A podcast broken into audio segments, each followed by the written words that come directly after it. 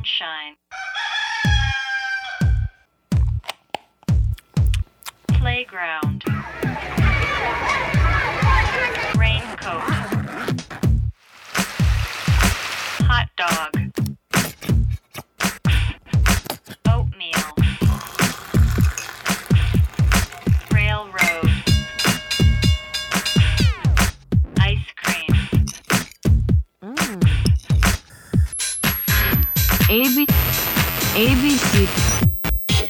Darian 大家好，欢迎收听 ABC Darian 初学者电台，我是这期的主持人赵阿萌。我是赵梦莎。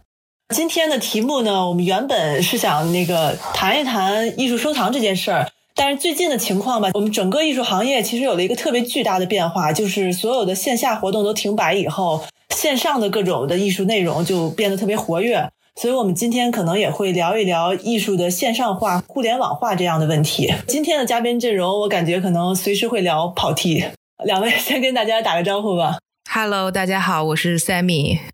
Hello，大家好，我是婉晶。呃，我先介绍一下两位嘉宾吧。呃，婉晶现在呢是在美国的布朗大学做访问学者，是在哲学系，是吧？对她婉晶是研究康德美学的。那她之前呢是香港中文大学的硕士和北大的艺术哲学博士，是吧？对。然后婉晶呢，其实也是一个青年的写作者，她已经有几本书是在大陆出版的。那包括她其实也长期的在给艺术行业写一些评论的文章。三米以前跟我们一样都是媒体行业的从业者，但是现在已经是一位成功的青年艺术画廊的运营者，一个画廊年轻的画廊老板。他的画廊呢，现在是在七九八里面一个很受关注的主要代理年轻艺术家的一个画廊，叫 Tabla Rasa，同时也是一个播客叫《艺术有毒》的主播。嗯，今天是艺术有毒来串门儿，对，这样介绍几位满意吗？稍微有点磕巴。特别满意，而且你知道，你们三个人都上过《艺术有毒》，都是我们《艺术有毒》的嘉宾。对，因为 ABC Darian 是初学者电台，但其实我们四个人都在艺术行业从业蛮久了，加起来有有四十年了吧？有这样算有有有，加起来。最近大家可能知道，因为疫情的缘故嘛，全球的美术馆都开始陆续闭馆了。北京最开始就闭馆，都不说了，故宫博物院都闭馆了。然后纽约的大都会也好，包括伦敦的 Tate，像巴黎、东京的各种美术馆，都已经在三月上旬左右吧，就陆续闭馆了。我看婉晶，你算是赶上了纽约的最后一波，是吗？说实话，后来你听到大都会他们闭馆的时候，你觉得意外吗？呃，今年是一百五十年嘛，所以他筹划了很多，他投了很多钱，包括他的那个赞助人，相当于都已经出血了。所以这一次的这个一百五十年不能举行，包括那个 Met Gala 也举行不了，以至于他们要亏损的是现在的统计是一个亿的美元。所以其实 这个亏钱这个事儿。对于他们来讲，真的是无法接受。我觉得，反正纽约的艺术圈跟其他地方有点不太一样，就是它的资金流动非常快。所以，如果你资金链断了，或者资金跟不上了，或者资金不能像以前那样健康、正常、有效的进出的话，其实这个对他们的损害是非常大的。我觉得也是，就是比如说像 Matt 这样的这个机构交易的，或者是他们水下的这些，可能是一些其他的一些 deals。所以，相当于这些达官贵人在这个情况下没法进行交易。这无论是同理的这个，比如 Face New York 五月份要取消了，包括有一些呃小型的艺博会，像那个 CCAD。呃，最近也要变成线上了。这个其实对买家或者藏家来讲，这个实体的这种相当于是这种关系上的这种平台，就一下子垮掉了。确实，因为说到博览会，可能我们亚洲这边最大的影响就是原本三月的那个香港巴塞尔取消了嘛。先跟听众解释一下，巴塞尔它算是全球最重要的一个艺术博览会，线下的艺术博览会和一个交易场所吧。巴塞尔就是一开始在瑞士的巴塞尔举办，但这些年扩展到了全球，所以它也有香港站和迈阿密站。然后香港站这个三月份的香港巴塞尔，几乎算是亚洲界最重要的一次交流，包括交易的这么一个。平台一个展会了。所以，而且从你要从现实角度讲，说实话，它的你在香港巴塞尔上一次的交易额可能占有的画廊全年的整个的交易额一个非常大的比例了。那这么大的级别的活动取消了，其实对整个行业都有可能一些连锁反应。我不知道你们周围是什么反应。你们俩本来都是要计划要去的，是不是？我是展商，嗯我是参展商所以商，你是展商，声音都变得有点悲伤。对，特别悲凉。现在就觉得，就是变成线上之后，跟其他画廊不一样，是我们申请的，我们是年轻单元嘛，然后申请的是一个项目制，然后我们展览的艺术家呢，又这么巧是一个武汉艺术家，当然他人不在武汉，在上海，但他全里家里人啊等等都在都在武汉，所以其实很长时间都没有任何心情去创作嘛。然后我们那个作品其实最后并没有做出来，嗯，所以就是展览的在线上展览都是他以前的老作品，再加上大家都知道这个两个月之内开发出来的这么一个线上平台，其实它的使用用户体验并不是很好，所以最后呃，你要真说销售成交的话，其实是非常有限的吧？我觉得对所有的画廊来说都是。刚才说的又再补充一点信息哈、刚才三位说的这个两个月赶出来的线上平台，其实是香港巴塞尔他们组委会为了一定程度上补救一下吧，因为整个的展会不是延期，而是取消了。他们为了补救，就推出了一个线上线上巴塞尔。刚推出的时候，其实大家有点新鲜感去看了，但是真的去看了，好像反应有点褒贬不一。一比如说 Sammy 可能从展商的角度来说，就觉得线上交易这件事儿不太现实，是吗？或者说它的用户界面并不是很友好，所以大家会在上面停留的时间很短。再加上是两百多家画廊一起嘛，真正能让呃人找得到你的画廊、进得到你的屋子的可能性其实是很低的，除非你是大画廊，你自己有其他的宣传平台，所以就造成了可能真正来到你这个房间来看的，除非是认识的藏家，否则的话，嗯，比较难。就是这么巧的走进来，它不像在巴塞尔那个实体的场地，你是可以基本每一个道啊、每一个通道和这个展位都能经过的，嗯，所以这就少了很多的逛。一个大的市集一样，就是其实是一个闲逛，然后可以发现很多东西。晚晶呢，你怎么你你有看这回的线上巴塞尔吗？我其我其实是一个耳根子很软的人，就大家平时说你要早上起来六点钟准时进入我们的页面看我们的画廊哦，然后我就说好，既然答应了就去做。然后我发现真的那个时候是美东时间早上六点钟嘛，但我发现我进去之后那个页面一直刷不开，呃，就是这个艺博会的脆弱啊，就是包括这个线上的这种就是所谓的不能成立，别说跟实体艺博会相比，它就做是作为一个自己的 app 或者作为自己的一个线上的一个平台，它都不是非常的完善。后来就被抢修，然后等我九点多的时候再登录的时候，我就发现，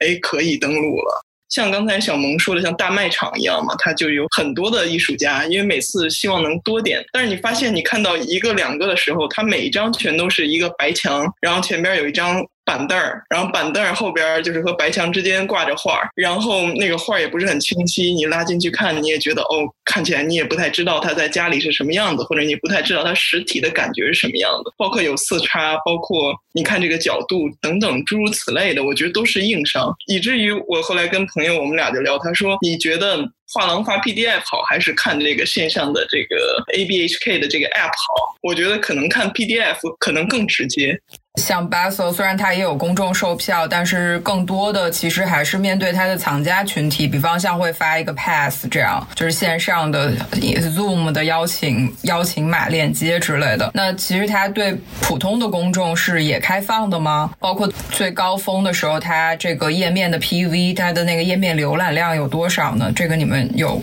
知道吗？对，就是它肯定是对公开公众开放的嘛，它的时间其实是有两天的 VIP 时间，然后呢就是这种邀请码式的啊，你就只有输入你的邀请码，你要注册了巴塞尔网站才能看，然后它剩下的有五天的时间都是公共开放，只要你登录它的网站就可以直接看，就是会有点无聊了，就是你每一个打开以后一个一个翻，然后再退出再看下一个，就是那个使用体验不是很好。然后另外你刚才说有多少人看，就是巴塞尔最后结束的时候给每一个展商或者每一个 VIP 都发了一个感谢邮件，然后里面有提到，好像我记得没记错的是二十五万吧，二十到二十五万人次，整个巴塞尔这一期间的流量。但我我看他其实也稍微有点用算用了心思吧，就是想做一个像 Google Art 一样，他建了一个房间，然后有墙，有有那个等比例的放画框的位置，然后放椅子的位置，让你稍微有一点代入感。可是也有就是被诟病说对多媒体的作品就很不公平，因为因为这个设定其实没有考虑到更多媒介的作品呈现。对，就比如说我们展示的是全部都是这个装置嘛，所以它是三维立体的，它就没有办法，它就最后只能变成一张图片在墙上。但其实我也必须要说，就是巴塞尔这次呢，它确实是开发的时间，它准备的时间都太短了，它能做到的技术和这个水平也就是这个样子。但是我觉得它好的一点就是说，如果说我们现在画廊是各自在线上开幕也好，或者是在其他国家开幕也好，可能你最后来关注你每一个画廊的量肯定是不够，的或者是很少的、很小的，大家都可能在想疫情的事情。那么有了巴塞尔线上这一次呢，就是还是所有人就两百多家画廊都同一时间。在这个线上宣传这件事情，造成了就是所有人，起码我们在场的所有人都对他有兴趣，之后会去看。那么，比如说你二十五万人入场，那如果是百分之零点一的转换率，可能也会有几千个人去想要去购买。这样几千个人里头，可能最后有几百个人真正购买。我觉得你这么换算出来，总是会比单个的这些画廊去单独的开开展要来的有效。你自己不是也做了一些应对吗？就是画廊因为疫情关闭了以后，你们就重新设计了自己的画廊的官方网站，是吧？对，真的现在做出来的事情就是更新网站，就是把所有艺术家的这种 archive 都整理的很清楚，然后无论是视频的、文章的，然后中英文翻译的这些都整理好。嗯、我们已经关了三个月了，其实对画廊的损失来说是非常非常大的。那么员工其实大家都也需要有一些日常的事情在在去做嘛，来保持这个工作的这个步调。但是其实现在也有很多线上的，就是完全是公共性质的或者学术交流性质，比如说很多美术馆都开始在 YouTube 上直播。包括在 Instagram 上，觉得这种好像有点让大家因祸得福了。本来你可能要到要走到巴黎才能看一个展览，现在你可以在手机上看了，但它当然完全不是一回事儿了。我不知道你们最近有看什么这种线上的文艺活动吗？对，就是刚才聊到 Wolfgang Tillmans，为什么说他就是我最近看那个布鲁塞尔的有一个机构，大家可能都知道，就是那个 Wales。Wales 最近做了一个呃他的一个新的展览叫第十四街，然后我就在上边看了一圈儿，哎，我觉得它的线上的平台都做的还挺好的。因为就像刚才嗯赛米说的，就对装置，包括其实对摄影，其实都不是很友好。就是整个线上的这种呃视觉的呈现模式，线上似乎只适合架上艺术。这个我我当然这不一定是定论，但看起来架上似乎让你直观还是非常占优势的。包括对传统藏家来讲，架上艺术看起来是最能卖得好的。然后另外看那个线上呢，就是像那个 Frank Collection 最近就做了一个比较大的线上的，把他们所有的藏品啊，包括他们现在的计划，他们相当于是比较。早的就搭了一个这个平台，所以他们整个的系统做得很好。比如说，你可以点进去看视频，你也可以有三维立体的房间，然后你可以有具体的作品的导览，然后你也可以，比如说，呃，通过这个作品点击到看到参考的其他的作品和包括它的艺术史的一些相关链接，就是它比较详细。所以其实大家很多人都想到了，就是往线上去转化，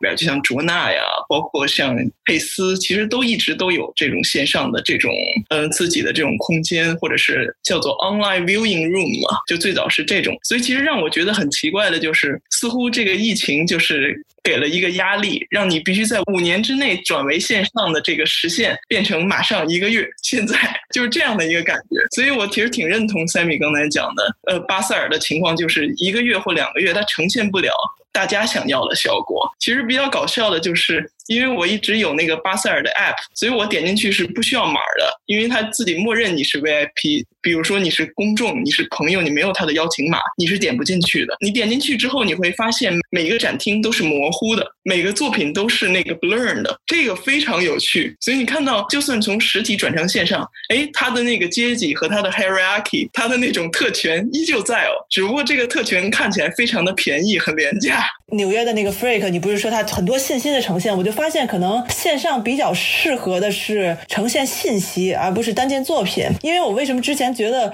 卓纳他们做的那个线上展厅还有点意思，就是因为他们不是把自己的作品都放到线上了，他相当于在线上还是做了一个策展。包括彼得多伊格在东京做了一个很大的个展，但是非常不幸的，竟然赶上了这么一个闭馆的一个时期。那他们的博物馆呢，就紧急的开了这个直播嘛，它都是像你刚才说的架上架上作品。品嘛，按说它是很适合呈现的，但我就发现那个镜头直播的时候，镜头在拍到那些画的细节的时候，呈现的非常好，你可以看到那些笔触啊细节，但是镜头一旦拉远给到那个全景，那你就觉得那不是一张画，就跟你在线下看到的完全不是一张画，它的光线、它的氛围，整个感觉都在那个镜头里扣了可能百分之七十的分儿，甚至可能更多。所以我不知道是不是刚才三米也说，觉得装置不适合在现场呈现，因为装置是更需要你在现场跟它有一个关系，包括你跟它之间的那个它的尺寸和你人的尺寸之间的互动。没错，你刚才说到就是线上展览，就关于就是美术馆的线上展览啊。其实，在那个我刚才在咱们群里发了一个 news，就是那个美国那网站 Hyperallergic 发的一条消息，就是说在 Google 上，这是我看到的数量最多的，在 Google Art and Culture 那个 APP 上，你现在已经可以看到两千五百个美术馆和博物馆的这种线上 virtual 的展览。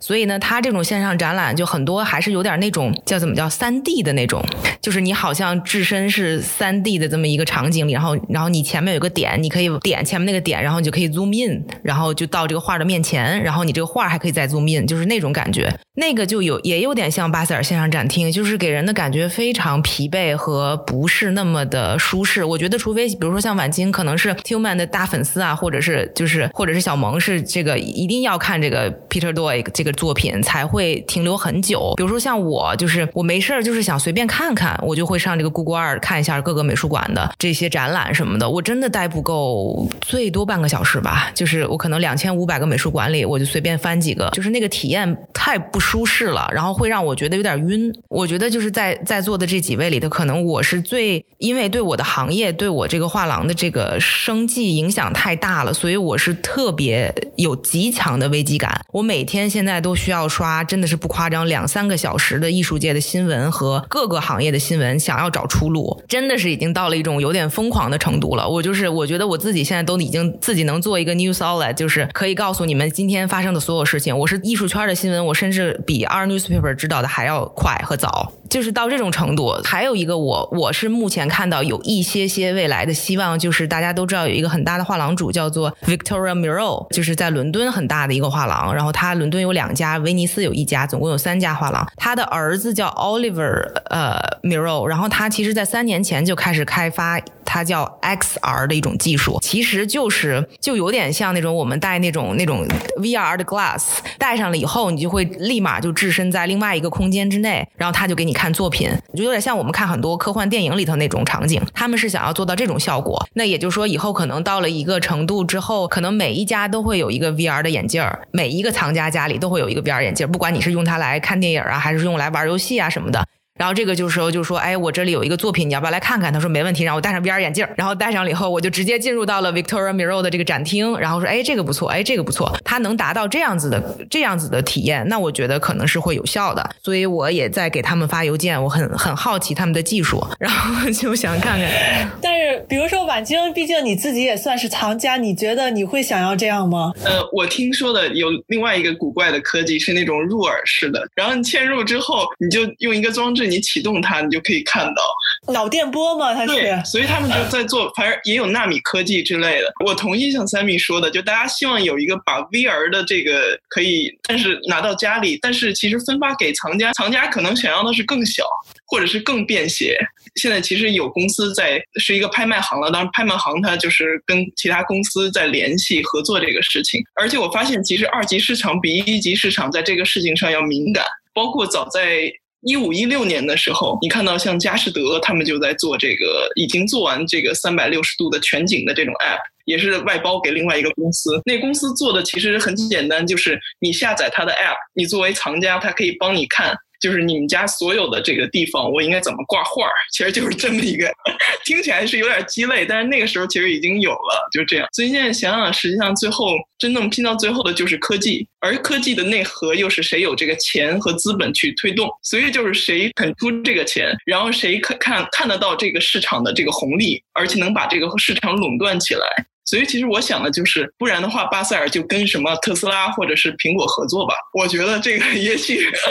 也许在未来，就你总要去仰仗对方的科技，这个是没有办法。最后就变成你发现两个大资本的一个合作。没错，而且其实我刚才说的那个技术哈，它就是现在能实现的，就当然是戴一个眼镜。他们最后肯定，他们希望就是最后是肉眼可见，你的手机就能帮你弹出来一个什么东西，这样就就有点像全息。对，那个那些科技已经到了我真的是无法用语言来形容。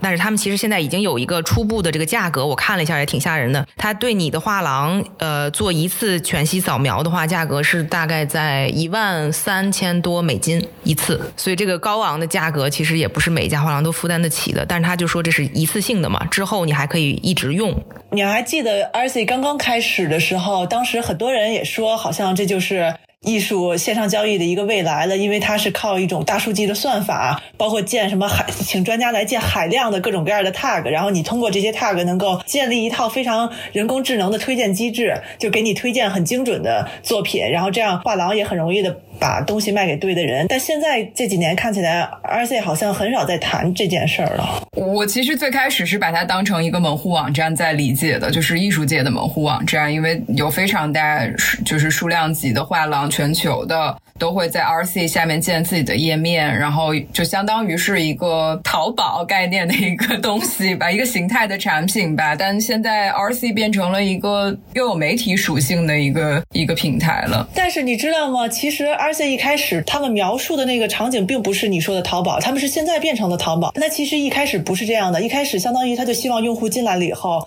我先选我喜欢什么样的东西，机器学习，你相当于是在教这个 RC 背后的那一套程序来理理解你，然后你就可以发现更多你喜欢的作品。还是在打这个牌，就是这些 sales 在跟我们在叙述这个 RC 的时候，还是赵阿蒙说的那些，他会给你很多的这个呃数据分析，告诉你这个什么样子的这个藏家点了你们的东西，什么样的藏家。对哪件作品会有兴趣，然后这些年龄层，然后他们的地域分布等等，现在依然是他们主攻的这么一个一个卖点吧。但是就是前两天有一个特别被人诟病的这个 RC 的新闻，我不知道大家有没有看到，就是他们把跟画廊，就画廊是要交一个会费这样子，就每个月有一个会费，然后这样的话，你的这个艺术家作品和这个画廊的信息才会在他们的网站上出现。这个会费以前最低档是大概是三百八十多美金一个月，也就是人民币要两千多了。嗯，其实这个价格对于很多小画廊来说都都已经不便宜了。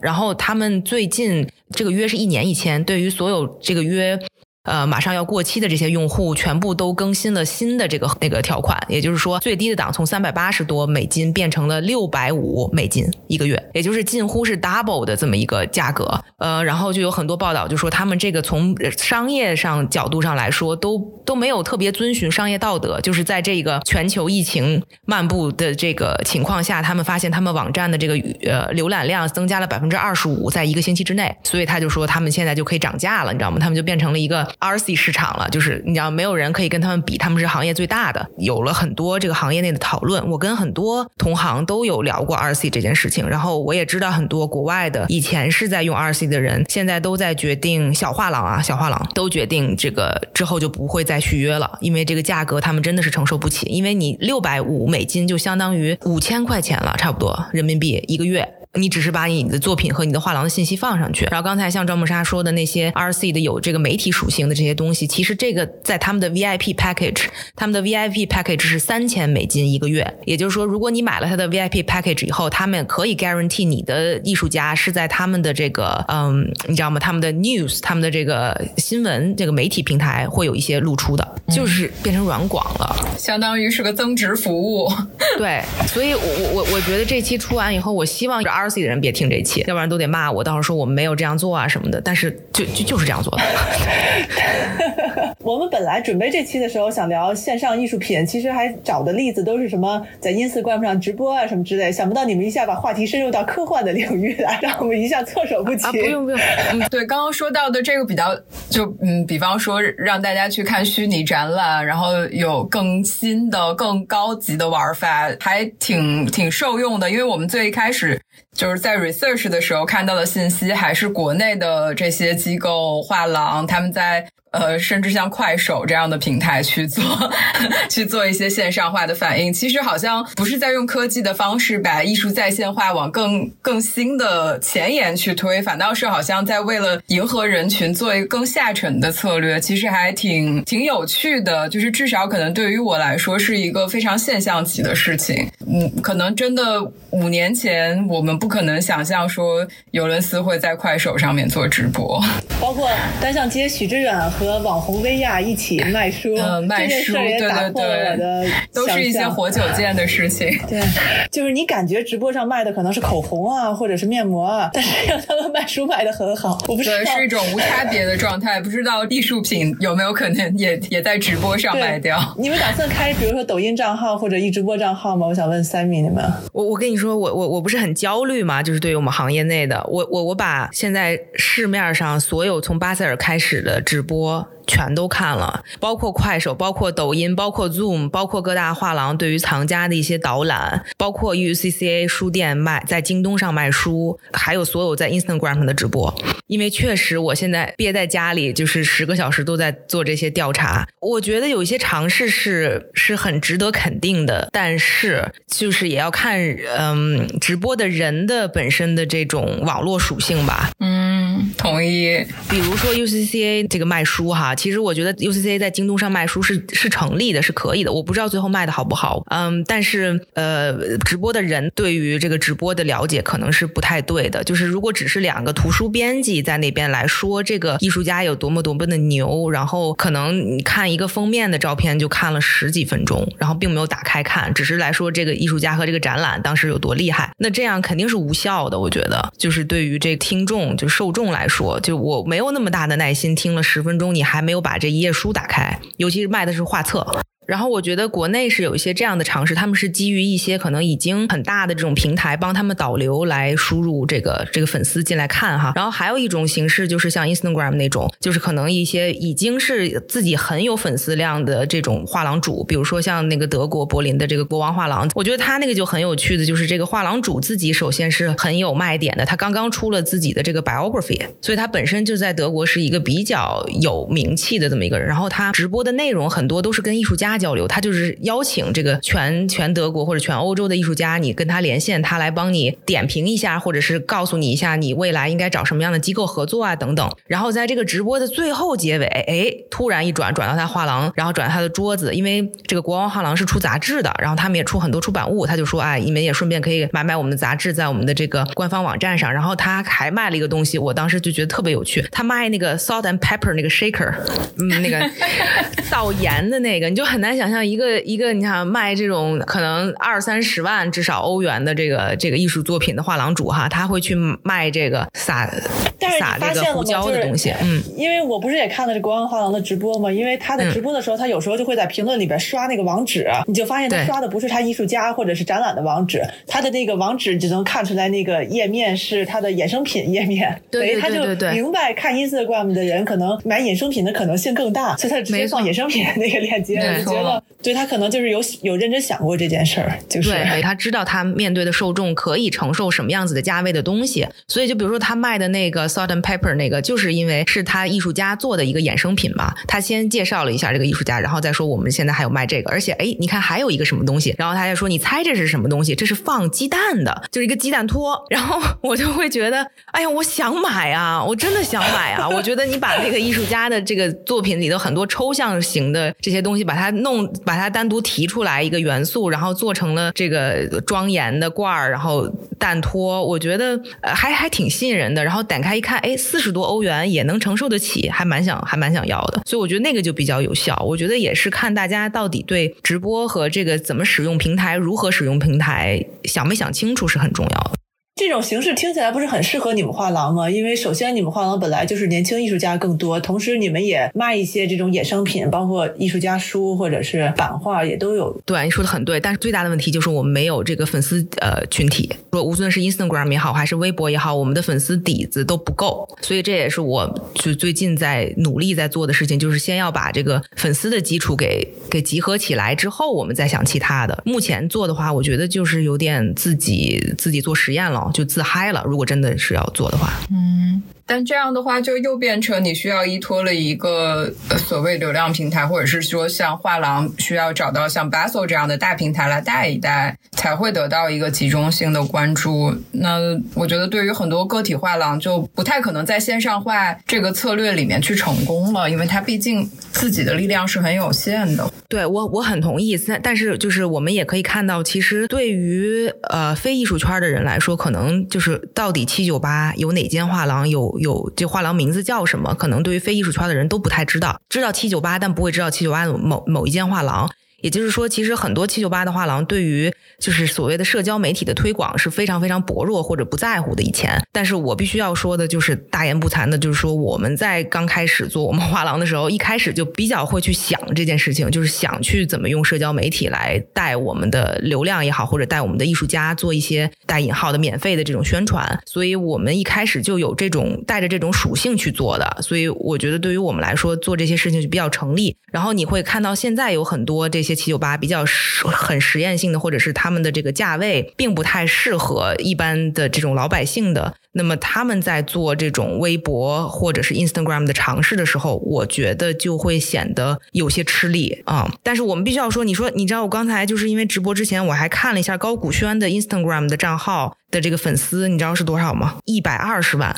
啊！就 Instagram 上有一百二十万粉丝，嗯，我觉得这也是一个很厉害的数字。嗯，不过你之前不是也说，就是你们特别早就开始自己在社交平台上做内容。你毕竟你以前也是做艺术媒体的，你不觉得因为画廊这样做的时候，一定程度上他自己就扮演了这个媒体的角色嘛？因为我以前做的时候就会有的有些担心，比如说会不会让媒体感觉和画廊变成了竞争对手？包括那婉晶，你同时可能给画廊和媒体都写过，你会有这种感觉吗？就是变得好像自己自己是一个自媒体一样？对，其实我觉得又回到刚才说带货能力啊，包括自媒体啊，包括就是你下沉到具体的用户，这些其实都讲的是一个事儿。我觉得你们都讲的都很对，就是实际上你如何变成一个就是专业术语叫做 MCN，就是媒体矩阵。对，媒体矩阵 （Multiple Channel Networking）。但是 MCN 就会整个这个矩阵会需要一个很重要的东西，这个东西当然我们天天都有，叫 PJC，就 Personal Generated Content，就是所谓我们不生产内容。所以当这两个东西结合在一起，真正的就是你看那些网红公司，反正我最近在研究一些 MCN 大型的 MCN 他们之间的并购啊，包括他们的收购，然后完了之后或者他们怎么样去生产更大的这个 PJC，你发现最后都是跟资本有关系的。所以我觉得我一点都不诧异，就是 Sammy 说高古轩有一百二十万，这就跟卡戴珊有几个亿是一样的。对我来讲，就是这个他这个量级一定是跟他投入的资本和他投入的这个所谓的社会关系是成正比的。而我们发现，当我们进入到他们设定好的这个 M MCN 的这个模型和他这个游戏的时候，我们没有他这样的资本，我们没有他这样的社会关系，我们确实达不到他这样销宣传效果，或者说我们无法去打透我们想要的那些 audience 也好，我们自己的潜在用户。发现就是一个问题，就像刚才呃小萌也聊到这个许知远和薇娅的情况，就老许肯定是想。去打透更多的下沉用户，然后这样能够帮他带货呀。无论是卖书也好，还是卖他的拖鞋也好，我觉得这都是一个道理。大家都知道他在干嘛，就是书店都非常的不容易。包括你们上一期也讨论书店的这个问题，就是现在面临的这个危机，就是你发现到最后，就是你要靠的就是你旁边这个人，这个人带货能力和这个人背后的带货团队。就薇娅不是就是薇娅。薇娅是后边有一个整个的网红运营的操作的公司，包括她自己后来也成立公司了嘛。但一开始一定是归属于或者是跟谁一起合作的，而对方是有这个托力可以用。这这么多钱去把它捧起来的，或者是能够承托它的流量，所以我觉得这个真的是整个系统是一个系统。你发现到最后，就只不过是以前赚钱的那些人炒地产、炒房子的那些人，嗯，现在不炒房子，他们开始去投网红，或者他们开始去投游戏，或者他们开始去研发新的这种我们所需要的这种内容。其实这个套路还是一样的，我觉得没有什么太大的变化。也听起来算是有点讽刺的，就是因为互联网一出现的时候，都是所谓的去中心化也好，或者它可以让一个草根在自己在一个网络平台上有一个崛起的机会也好，但最后确实，当你发现就是资本开始下场的时候，就是游戏规则还是 还是非常传统的一套游戏规则，就是线上和线下其实只是线下世界的一个线上的投射而已。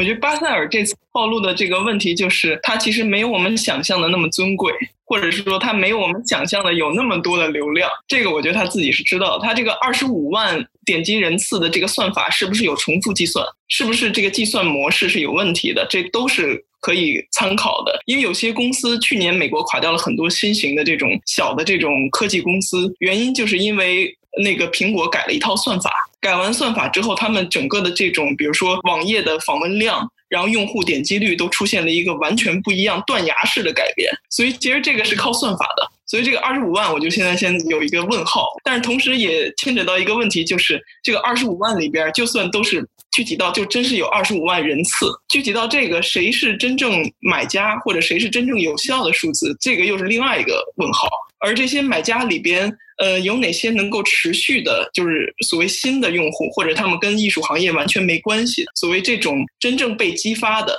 这种新的一次就是新入场的这种新藏家有多少？我觉得这是第三个问号。相当于很多人就是啊凑凑热闹过来看了，然后就过来走了，所以说明这个平台或者它的流量并不够有效。你看资本非常残酷的在这个情况上，只是。可能现在他是第一个做线上平台的，所以如果他有一个对手，比如说 Freeze 现在去做一个线上平台，确确实实的有了新的这个观众，并且变得非常的火热的话，那他马上就会陷入到新的危机。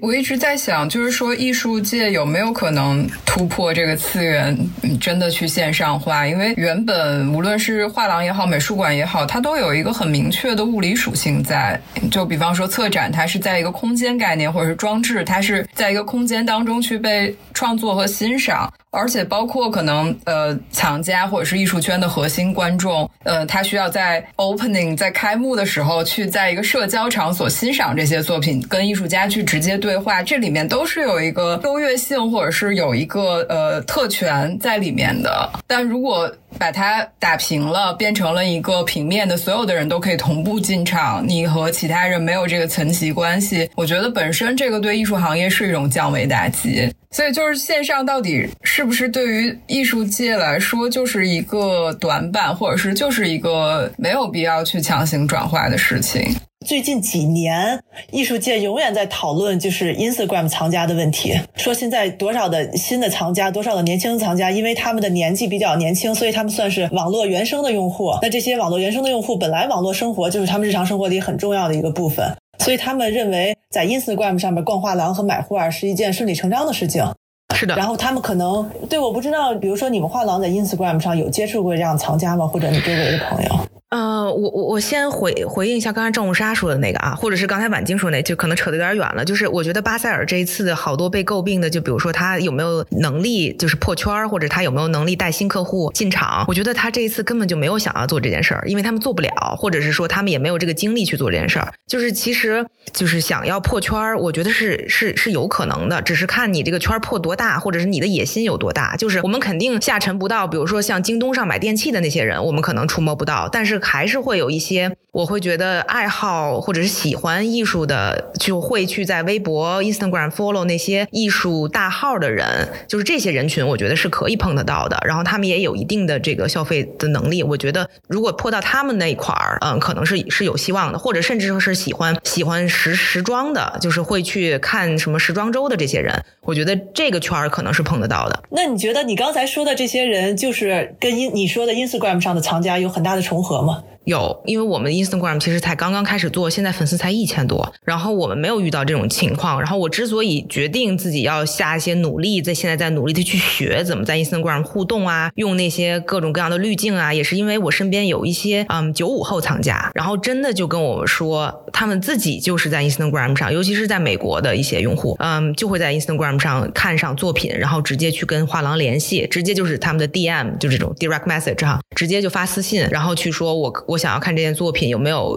能不能看，然后呢，你能不能给我多多拍一些照片，然后可以直接在这个 Instagram 上就完成交易。我是认识有这样的人的，而且不止一个两个，嗯，还是有一一个一个小群体在的。然后我也正好有朋友，我就在看，我想看他们是如何使用 Instagram 的，就是他们在我面前演示了一下他们在用 Instagram，就跟我在用 Instagram，就真的像一个八十岁的老年人和一个年轻人在用同一个 APP，不知道该如何点哪里一样。就他们在用的时候，那个手在刷的时候。时候的那种感觉，就好像他们跟 Instagram 已经长在一起了。然后他们对于每一个图片的了解，就是该怎么点一个图片，然后那个图片会出现无数个 tag。我之前都不知道这些图片可以出现无数个 tag，然后再去摁到每一个 tag，进到每一个 tag 以后，再去看这个人，再进到另外一个 tag。然后这个是怎么回事呢？是因为我去问他，我说：“哎呀，我觉得这个艺术家很有意思，但我不知道他什么价格，他是哪家画廊。”他说：“你等一下，我给你查。”结果他就用 Instagram 给我查，在我面前去找到了代理画廊，找到了他的展览，找到了这个艺术家，甚至找到了给这个艺术家去做什么呃运输的公司的什么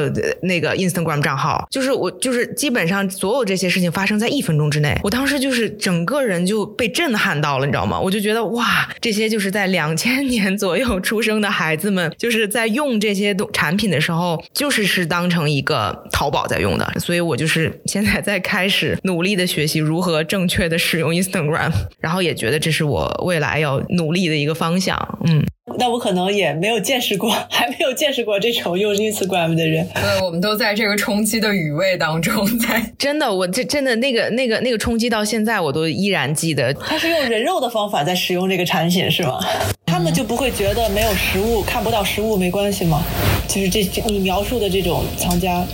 没有，我我还是认识的，就是看什么价位，就比如说可能呃五千美金以上的，他们还是会愿意要看一下实物的啊，但是他们会在 Instagram 上预定，然后预定好了以后再再再去线下看，会有这种。我想起来最早的一代那个 Instagram 上面的艺术网红就是小汉斯，就是小汉斯啊到现在、对他太神奇了，他真的到现在也坚持发那个艺术家跟他的，比如说给他写的那个信啊，或者给他写的什么留言啊或画画啊之类的，一直持续是这样，而且出了书，我觉得很神奇。他一天能发好几次，小汉斯应该是艺术圈最有网红潜质的人吧，而且我觉得他的成功方式基本上是一个网红的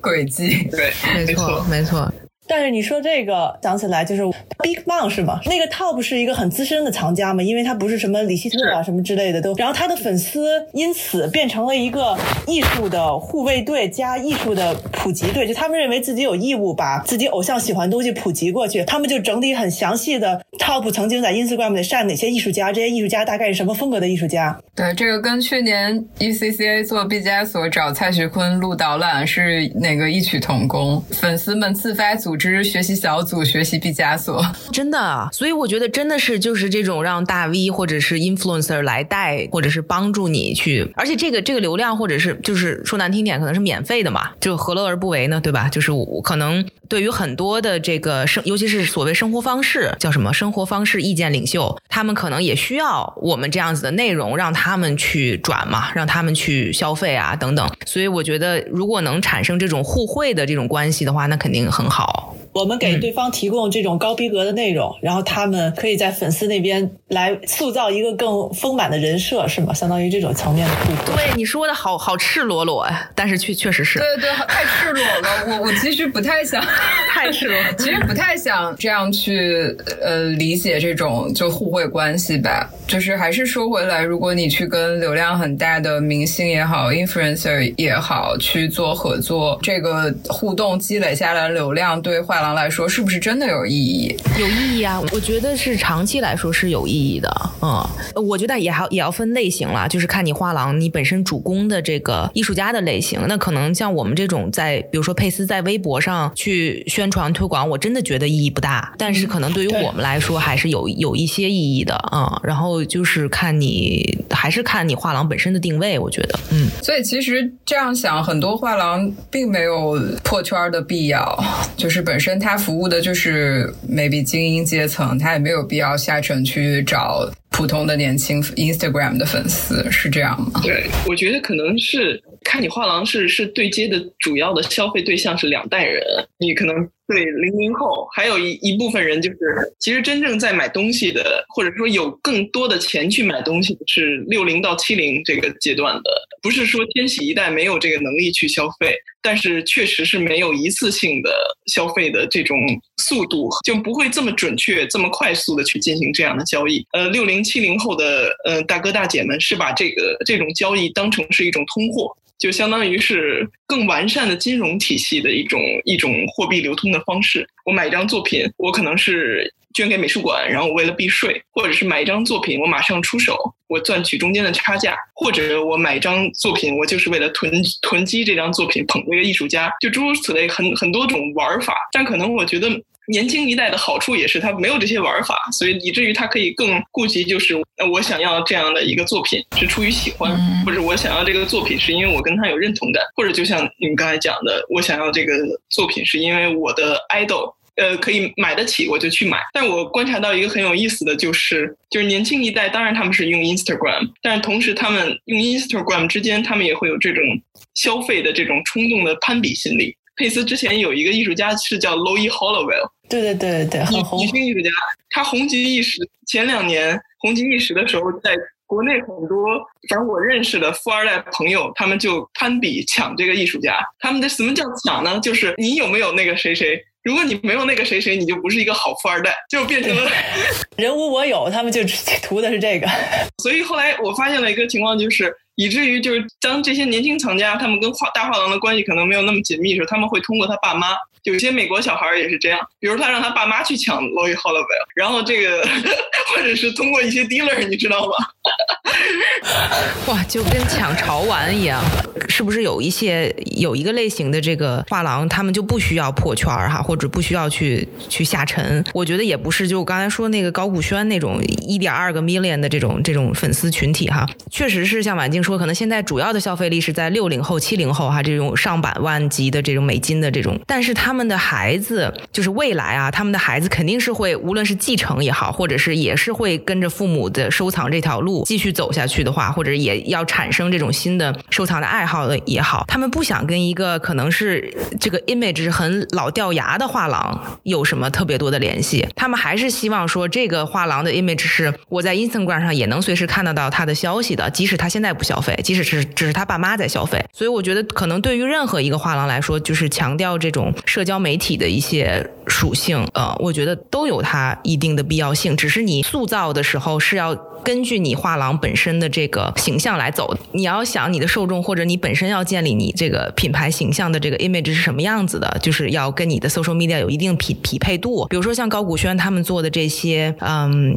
很多尝试就是做呃电视啊，就是高古轩自己也做电视，然后做 quarterly 啊那种杂志，做的很高大上的，就是也是还是需要的。就是对于这些类型的画廊来说，我其实做这期节目的时候，我自己有假定，就像刚刚我在说的观点，我觉。觉得有一些机构就其实没有必要再再做这个在线的转化，嗯，包括把精力花在去做一些内容来应对现在的这个疫情跟媒体抢饭碗之类的，就是我觉得其实是没有必要的。嗯，我觉得很多画廊现在是有一点 formal，就包括我自己啊，就是我在不停的看，其实也是 formal，就真的是就是怕 missing out 了什么好的这个机会，你知道吗？但是我觉得确实你真的要去做哪一步的时候，你是要。要经过一定程度的深思熟虑的，所以我就会觉得这种扎堆型的、不停的去做直播的这种行为是有一点太急了。我觉得还是要想想清楚再再去做。但是非常感谢大家，就是给了我很多前期的这种 research 的这个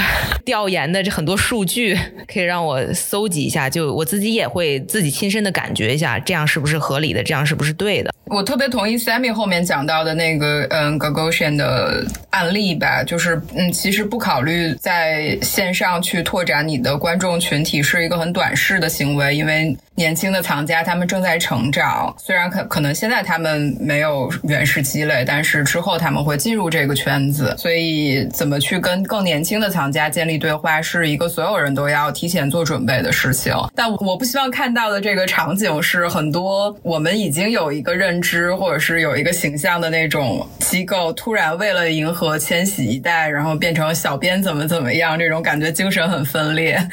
就是就用什么样的方式，真的是得体的跟不同的人群对话，还是一个技术活。所以今天其实最后的一个问题是给，就一部分可能给年轻人想要去做收藏的年轻人一个建议以外，其实还是想给一些画廊的经营者或者是在做画廊 social media 的。员工一些建议，基于你们的观察，没有没有。其实说起来，我正好也可以就是讲讲一个叫做 conflict of interest，就是跟我写作有一个这样的一个 conflict，所以我基本上已经不收藏这个中国当代年轻艺术家的那个作品。然后啊，为了避嫌，对对对对对，是你没没办法，所以而我们家其实本身是做古董收藏的，所以我稍微有一点点就是一小的时候也去过一些拍卖行，但是我并不喜欢，就是这样。所以某种意义上来讲，就是当代艺术对我来讲是能让我真正产生共鸣的东西。然后后来我就发现，因为我也要写嘛，所以我写的艺术家，我从来都没有收藏过他们。虽然他们暗示过，或者是甚至想要送送作品，都被我无情的拒绝了，因为我觉得就是这一码归一码嘛，是这样的。但是呃，西方的一些现代现代艺术家，有的还是会收藏，早年是这样的。单纯的好奇，就是你的收藏大概，比方价值是多少，然后大概数量是多少，对，然后有哪些特别厉害的藏品？比如说举一个一个单元，像摄影，有一些日本的，像比较早的荒木经惟和这个呃深山大道，我就是慢慢的你收藏，你后来发现，就是刚开始你觉得很有趣，但后来你发现，哎，其实也不是那么有趣，或者你发现日本的摄影也有它自己的这个局限或者它的壁垒，然后你就开始去寻找其他，就是你觉得视觉上更吸引你，或者是它的内容上更能打动你的东西。后来我觉得就 Wolfgang Tillmans 就很有意思，有段时间啊，因为它不仅仅是做一个视觉呈现，你如果看它的印刷品，它对印刷包括做书纸质都非常的有那个感觉。像像张萌莎呀，或者小萌啊，或者是呃 Sammy，你们都对这个印刷品特别有感觉，因为你一定要非常够敏感，你才能做抓到那个摄影和这个纸质书的这种之间的那种很小的关系。所以我买 Wolfgang Tillmans 某种意义上是出于这个原因。还有谁？还有一个不知道你们知不知道，一个立木画廊的艺术家叫 Alex Praga，然后是一个女性艺术家。哦，那个女孩儿，哦，我知道没，错，喜欢做一个剧场，然后有很多人，我也有她的东西。但是后来我发现，就是滕华涛也有他的东西，然后就是 就中间有了一个就是传说，就是说那个都是那个 对影视圈儿，然后混的不太好的都有 Alex Praga 的东西。但是这几个艺术家我也都没写过，就是我如果我收藏的我也不会写，就大概就是这样。啊，不过你这个算是一个对我们的听众来说可能不太适合的一点，因为毕竟你本身还有做艺术批评这个身份，对所以其实你对艺术的你很难是真正的单纯的欣赏它，然后包括里边甚至有可能像你说的有一些利益关系，你为了避嫌你喜欢的艺术家你也不能去收藏，这个事情可能属于比较特殊了。但我觉得有像晚金这种就是。这种那个比较 ethical 啊，就是说在这个职业道德上比较有要求的，呃，这种评论人挺少的，就就起码在亚洲地区挺少的。我知道西方就很多评论人，就我认识很多，就是专门做艺评的人，他们都是有一个可能都已经六七十岁了，然后做了四三四十年的评论，但是从来没有受过任何艺术家的作品。然后我也问过这个问题，他们就说就是因为这个 conflict of interest 的问题，所以他们不能收，就他们多喜欢都不能收，就可能一辈子到最后就就反正什么都没有，但是他们依然可以做很多就对这些艺术家职业生涯都很有贡献的事情。就我觉得这个是挺挺不容易、挺了不起的。反正对我就觉得我、我我做不了，然后我就觉得我要看见喜欢，对自己很高的一个道德要求了，有点道德洁癖的这种，为是需要的。嗯，我见到就是我很喜欢的，我又是我能收的那个艺术家，我肯定还是会毫不留情的就去收，包括家里人也收了十几年、二十年的这种过程之后，你会发现，你当初的那种冲动的消费，永远都是不堪一击的，在时间面前，你会发现，就是你之后会发现，哎呀，我可能这一件作品当时出手或者当时举牌是错了。或者是觉得这个事情是因为我当时在那个展场上是为了跟另外一个藏家两个人都在 waiting list 上面，我想争一争面子。还有那种就是，比如说我想跟这个画廊建立关系，以至于我买一件作品，这样我就能成为他们的 VIP，也都有。我发现这些原因都是不足以能够让你一直热爱艺术的。我觉得，因为现在世界是平的嘛，其实对中国年轻艺术家来讲，这个挑战实在太大了，还是要支持他们。不是说就是国货不好，非要去抢那个外国潮潮牌儿，就是我觉得还是要有的时候要看得到，就是身边的这个人他们的那个成长，大家一起成长，这个特别重要。就是晚金，因为其实是成熟藏家，或者说本身你在购买艺术品的时候是有一个预算准备的。因为其实一直有艺术圈会说工薪收藏家，那个宫津大辅这一直会以他来举例嘛，就是说收藏其实离你不遥远，哪怕你是一个工薪阶层，你比较早的入场，然后去接触，用你的眼光找到艺术家的早期作品，其实你也可以建立一个很不错的艺术收藏。那就是说你可支配的一个收入的比例去投入艺术品收藏，但不要抱太大的功利心。呃，这个大概应该是怎样操作比较安全？然后第二个问题是说，呃，我就是其实我可能只是很偶尔的会去看展览，那我要怎么开始跟一个呃画廊的 dealer 对话？然后包括我怎么能保证这个作品我可以买得到？我回答第一个问题，一般情况下，你月薪收入是占百分之三十以下会比较合理。如果你一旦超过了大概四十左右的话，你会发现，等你支出之后，你下一次会影响到你下一次的购买力。如果你想持久购买的话，因为这牵扯到你的预算啊，牵扯到存款，却牵扯到再生购买力的问题。相当于你要让它变成一个循环的，就像你刚才说的，如果你要想要形成系统，当然，当然，如果你就是一次性消费，是冲动消费，就我就喜欢这件作品，我无论如何，我今天借钱也要买，那你也可以贷款。而且现在我知道许多呃画廊是可以分期付款，但是分期付款是这个，我对分期付款的压力有点大，因为你就像跟银行贷款一样，你每次还这个利息其实也是很大的。我觉得孟莎问题问特别好的一个点，就是在于许多人进入到这个艺术品收藏的这个过程当中，他一开始是因为一种某种虚荣心。这个必须得说，大家其实都有，就觉得比如说这个艺术家很有名，或者很流行，或者是这个作品很好，或者显得我品味很好，它总是让你有一种 looks like 的这种这种错觉。许多人是因为这个感觉才进入了这这个行业，我觉得这个是不对或者不好的，至少你这个导致自己整个的财政的财财务的一个收支不平衡，我觉得这个其实都是不健康的，就不要让。买作品变成了你的一个负担，也不要变成了一次就是呃后果非常惨烈的冲动性消费。那比如说这个作品，你万一觉得可能不不好，有一种方式，呃，大画廊的一个情况就是，如果你这个作品某一天你不喜欢了或者怎么样，你是可以。把它原封不动退还到画廊的。哎，我我可以接着说吗？就是婉静刚才说的好几个，我觉得其实我觉得梦莎的那个问题有有有几个前提，可能先要提出来，就是你对于购买艺术品的目的性先要确认。就是可能梦莎刚才说的那个，就是如何你是要占多大的比例，然后最后你的收藏才能是比较安全的。到底这个安全是什么意思？这个安全是否呃是否代表着保值？是否代表着它未来还是有可以二级市场，或者是它可以换成变成现金的这种可能性？还是说你把它当成一个就是消费品来消费，我觉得这个是一个前提，就是你你最开始购买艺术品的目的是什么？我觉得这个特别重要。即使是分配，就是我们也可以想象，我们可能一个月的工资有多少钱是花来买衣服的，或者是花来买包的，就是可以按照这个思路去想收藏艺术作品。就是它可能是我真的是喜欢它，想放把它放在家里当成一个消费品去做。我觉得这是一一一种思路。然后另外一种思路呢，可能就是梦莎刚才说的，想要选择一种比较安全的方式，怎么去购买作品？就是我希望这个东西可能未来还是会有它的保值性在里面的，所以我可能以后急需用钱的时候，我这个画儿可以变相卖了，它还能值一些钱来缓解我经济上的其他的压力。就是这个是完全，我觉得是两个路线。那么其实，在我再去跟所有藏家，或者是现在再去跟新进的买家在在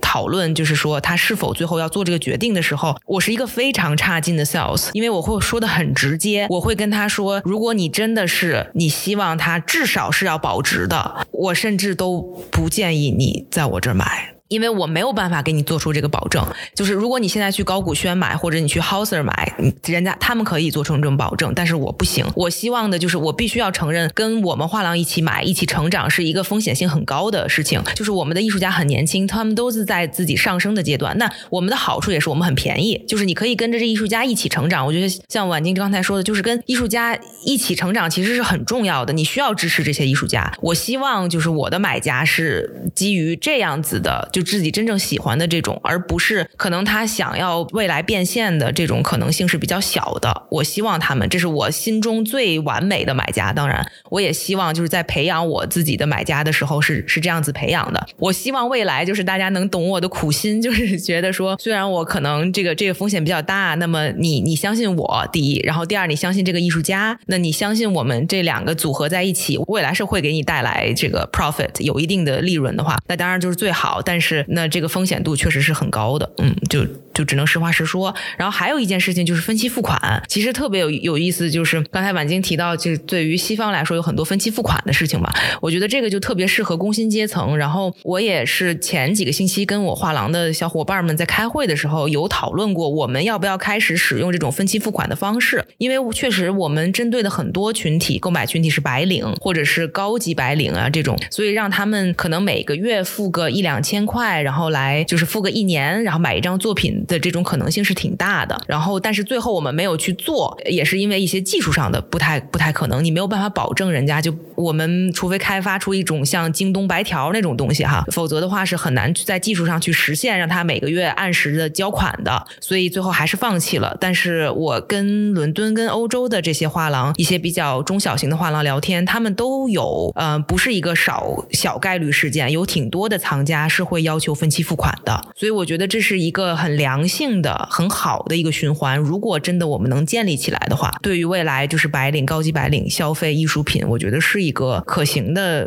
方向尝试。是，我觉得 Sammy 提到了一个隐性的，就是关于买卖之间的这个，我忽然想起来，就是关于这个信用度，就是 credibility 的问题。每一个藏家其实不一样的，而且我觉得画廊业有一个迷人的地方，在于他对每一个人都是具体的事情具体分析，它没有一个事情是可以就是从一而论的或者概述的。比如说我也是藏家。然后小萌也是藏家，我们俩都去 Sammy 的画廊买作品，但是因为可能小萌比我更靠谱，然后他的 credibility，他的信用度更高，以至于他要分期的时候，他就利息会低，而且他分的期可以多，就是更长时间的这个付款。然后比如说，因为我不如他的信用度高，不如他跟 Sammy 的关系更熟悉，以至于我就必须得在两期或者三期之内把这个钱打到，而且我的利息会高。所以，这对于新入手的藏家来讲，其实就是你如何跟这个画廊建立关系，而且能够长远的建立关系。如果你真想成为一个藏家，我觉得也是这样的，就是说，因为其实真正能得到画廊青睐的艺术家，在就是市场上太少了嘛，可能只有百分之十的人有画廊代理。那么，其实艺术家自己卖作品，我觉得在他没有代理画廊的情况下，是是没有什么太大问题的。我觉得德国是一个特别好的案例，就是对于当代艺术来说，因为比如说德国是有一个很明确的的这种价格的阶梯制，设置价格的阶梯制。就比如说，就是在艺术学校的新生，他可能到第二年，他就会有一个所谓的期中展览，然后在这个期中展览之之中呢，你就已经可以卖作品，就很多德国的这种大众会去看展览，然后买作品，然后这个已经就是学校会告诉你或者指导你有一个，尤其是绘画作品有一个很明确的系数，那么你就根据这个系数来定你的价格，定你的作品价格，按照尺寸大小，然后呢，在你毕业展的时候呢，你就会在你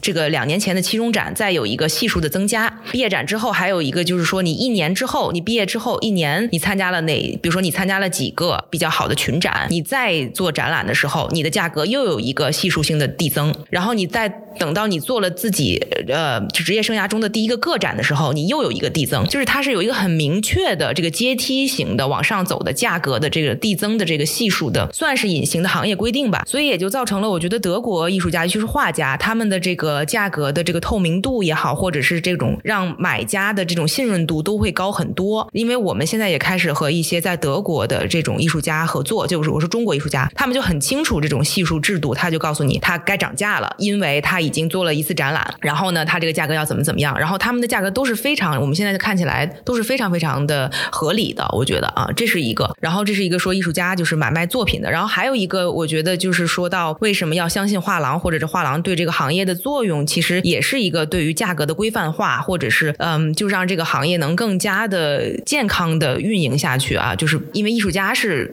所谓不不无论说是有没有这个经验，或者是他们自己有没有这种专业知识，他们有时候在开价格的时候是会是会有乱开的这种现象。刚才还特别想补充的一个，就是在商业上来说啊，虽然我我很就是自己不会以后做多大，可能不会做这样的事情，但是我非常非常羡慕的就是爱马仕的配货的这种购买体验。然后现在很多大画廊，就是高古轩啊、什么白立方啊，都有这种配货的购买，我觉得太牛了。就什么意思？就是可能你去爱马仕，你想买一个 Birkin 的包或者一个 Kelly 的包，你可能先要下手无数个爱马仕的鞋啊、丝巾啊、什么呃什么钥匙链啊，你可能要买够了十万、二十万的的的情况之下，你的那个 sales 他会偷偷跟你说，我给你一个 Birkin 包，你看看你要不要，你才会得到这个购买的机会。像高古轩啊、白立方啊这种大画廊也是这样，你要先买一些我这八零后或者我刚签的九零后的艺术家，你买了那么三四个人、三四张之后，哎，我也许给你看一张李希特或者是 Tillman 的作品，你才能有这个购买他们的机会。就是现在有一些画廊也在做这样的事情，当然那也必须是他们已经达到了一定的这种行业的级别才有可能啊，做到那种级别才有可能。所以我看他们做这件事情是特别特别特别的羡慕。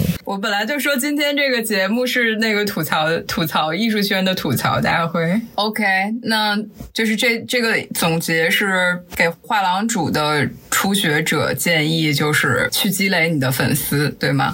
可以让自己有名儿。让自己有名儿。或者和大 V 成为朋友们，然后 Sammy 旁边的婉晶呢？婉晶是艺术圈的 KOL 了吧？已经是巨大事儿，而且是有点跨圈儿的，其实。对，对，其实就是跨圈儿，然后就挺神奇的。发现其实你的圈子真的是要更大，你把自己摆到一个更小的地方，你会看到更多人。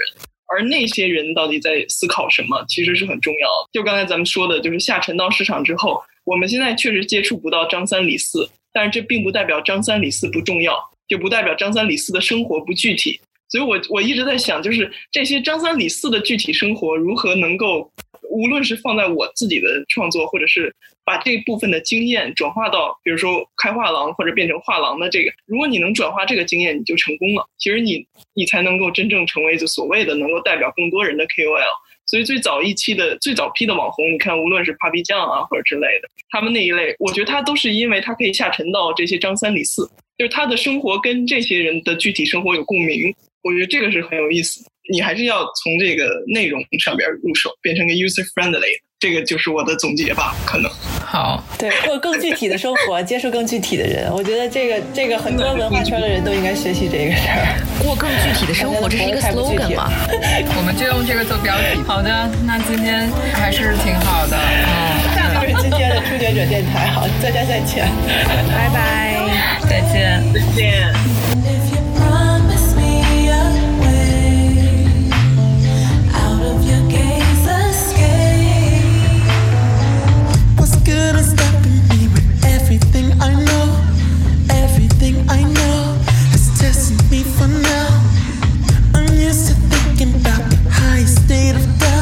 and how we can break out.